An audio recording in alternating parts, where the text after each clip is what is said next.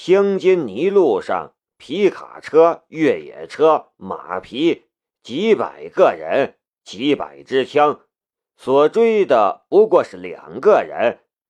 这么多追兵冲在最前面的，却是一个女人，大月提雅。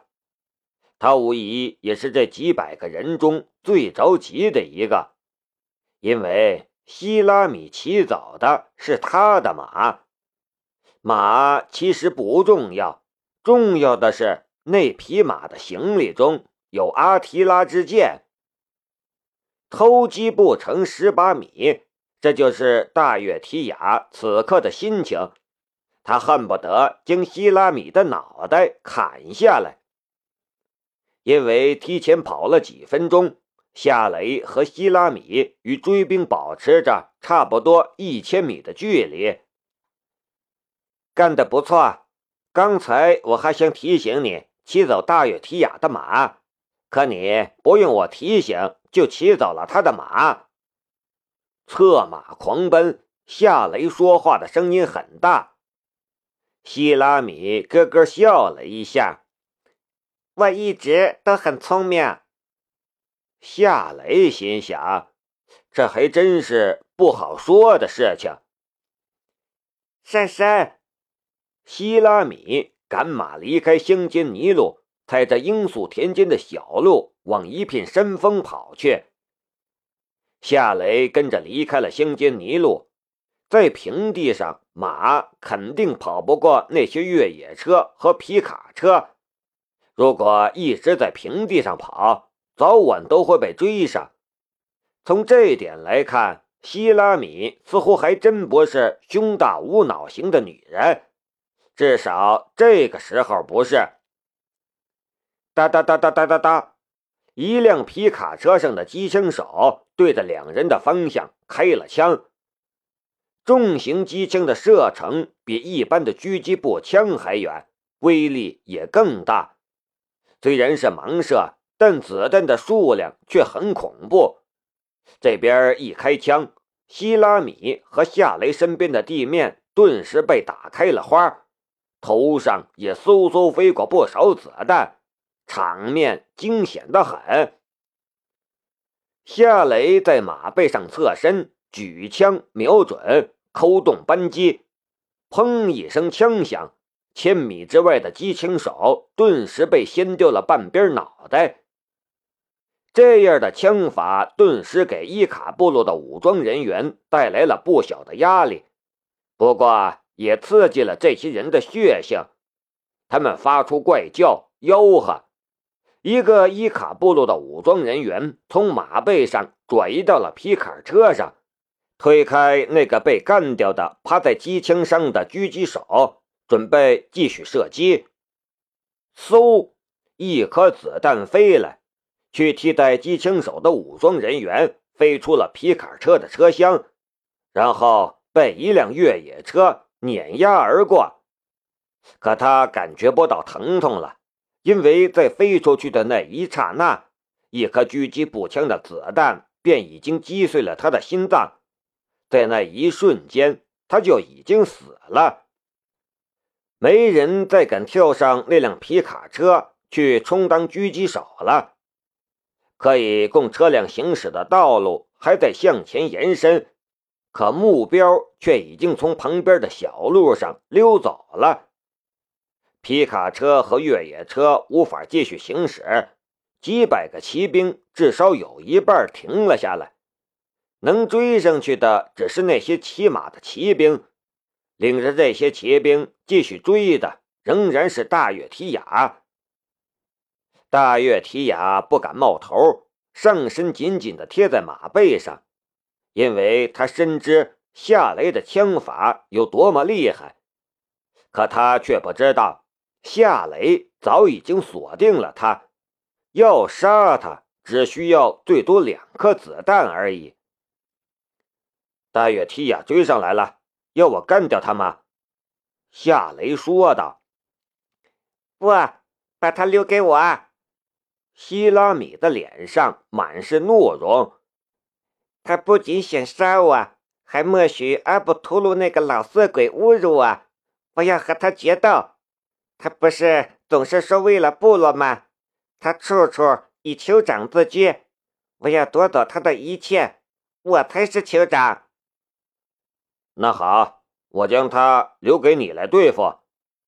夏雷的嘴角露出了一丝笑意。大月提雅的失信与背叛，对他来说是一件非常糟糕的事情，让他处处被动。原因很简单，人质还在白匈奴部落，需要挖掘出来的东西也还在白匈奴部落。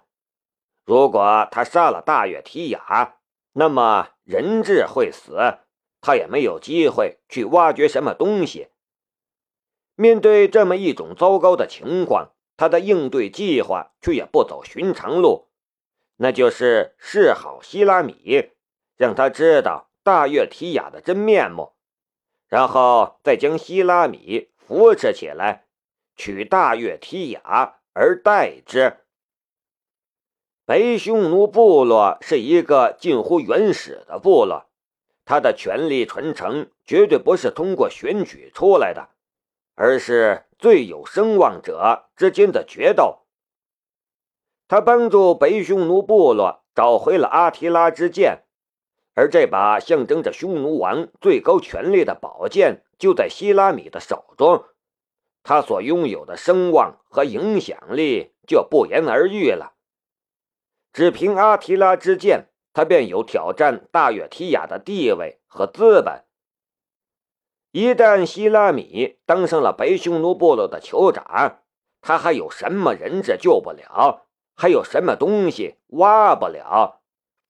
别说是挖一天了，就算是开着铲车挖一年，希拉米恐怕都没意见，甚至还会帮他擦车呢。这就是夏雷的应对计划，到目前为止都进行的很顺利。山坡就在眼前，光秃秃的，到处都是岩石，很少有树木。这样的地形，夏雷却是最满意的，因为开阔的视野下，他一人一枪便是一个难以逾越的阵线。只要占据一个高点，他就可以狙杀任何胆敢冲上来的目标。到了山坡下，夏雷和希拉米将行李卸了下来，赶走马匹，扛着行李包便往山坡上爬去。两人爬到大约三百五十米高度的时候，大月提雅便带着追兵赶到了山坡下。而这时，夏雷已经选好了狙击点，希拉米的手中也多了一支加满了榴弹发射器的步枪。这支枪也是幺零幺局给夏雷准备的武器，不只是这支枪。两人的行李中还有很多威力巨大的先进武器。伊卡部落的武装人员很快就发起了冲锋，在他们看来，夏雷和希拉米就算再厉害，也不过是两个人。他们这边占据着绝对的人数优势，抓到或者干掉两人只是时间上的问题。砰！山坡上一声枪响，冲在最前面的也是最活跃的一个青年武装人员被一枪爆头，脑浆和鲜血洒了一地。哒哒哒哒哒，砰砰砰砰砰！伊卡部落的武装人员开枪还击，可是隔着三百多米的距离，他们手中的枪根本就没法对夏雷和希拉米形成威胁。用火箭弹炸他们！一个部落武装头目指挥他的手下。一个中年火箭弹手扛着一支苏制的105毫米火箭弹登场，却不等他发射火箭弹，一颗子弹便从山坡上方飞来，在他的额头上掀开了一个拳头大的窟窿。妈的，那家伙究竟是谁？部落武装头目惊恐交加。一个部落武装人员去捡火箭筒，他刚刚捡起火箭筒，天空上就掉下了一颗榴弹，轰隆一声炸响，岩石的碎片与弹片一起向四面八方飞射，当即掀翻好几个人。可这才只是一个糟糕的开头，不到一秒钟的时间，火箭弹也殉爆了，山脚下。顿时爆起了一团火光，方圆二十多名范围内的人都受到了波及，不少人都被弹片击杀、击伤。发射榴弹的自然是希拉米，他本来就是北匈奴部落的神枪手，最厉害的战士。这样的场合里，他当然不会只让夏雷一个人战斗。他手中的榴弹发射器。本来没有三百多米的射程，可它的位置是在山坡上，居高临下。他只要将榴弹发射器倾斜，往那些人的头顶上方发射榴弹就行了。战斗一开始，时间不过几分钟，伊卡部落这边就损失惨重。不过这些人并没有退却。而是利用分布在山坡上的岩石往上爬，缩短距离。同时，部落的狙击手也参与了进来，用狙击步枪与夏雷对决。夏雷和希拉米边打边退，一边往更高处撤退的同时，一边狙杀能对他和希拉米形成威胁的目标。伊卡部落的狙击手自然成了夏雷重点清除的对象。只要一锁定方位，伊卡部落的狙击手们就成了他的目标，一个个倒下。战斗没完没了的进行着，上百人却干不掉两个人。这样的场景只能在好莱坞的电影里面出现，现实世界几乎是没有可能出现的。可他却出现在了这里，夏雷就像是第一滴血里面的兰博，零零七里面的詹姆斯邦德，亦或则是非常人贩之中的杰森斯坦森，他完全就是好莱坞电影里面塑造的孤胆英雄，不可战胜。阿布图路终于还是带着援兵赶来了。看到躺在山坡上的横七竖八的尸体，他的眼睛都在喷火。但他发泄的对象不是夏雷和希拉米，而是大月提雅。他对大月提雅吼道：“你到底隐瞒了什么？那个华国人究竟是谁？”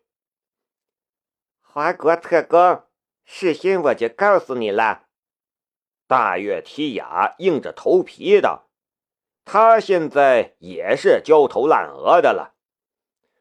混蛋，你没告诉我他这么厉害！”阿布图鲁冲大月提雅吼道：“为了你，我们付出了多少代价？你怎么解决？那二十万美金，我现在就要！现在！”我大月提雅说不出话来了。他答应给阿布图鲁二十万，那是他确定能从美国人的手中拿到更多的赏金。可现在夏雷还在山坡上活蹦乱跳的，美国人的赏金也就悬在了天上。他哪里有二十万美金支付给阿布图路？阿布图路怒道：“没有钱？那你上去把那两个人给我抓下来。”几十个伊卡部落的武装人员跟着就将枪口对准了大月提雅。阿布图鲁酋长，你不能这样对我！大月提雅慌了，他们被困在这座山上。他们的弹药始终会消耗干净，那个时候我们就能抓住他们。我保证，我不会少你一分钱。不，我给你三十万美金。去你的三十万美金！他们在哪儿？阿布图鲁的情绪已经失控了。上去，不然杀了你！砰砰，有人对着大月提雅的脚边开了两枪，催促他上山抓人。你会后悔的！大月提雅恨恨地往地上啐了一口。我会带着我的人，让你们付出代价。哼！阿布图鲁冷哼了一声，他并不相信大月提雅还能活着返回白匈奴部落。大月提雅提着一支 AK-47 往山坡上爬去，他的速度并不快，小心翼翼。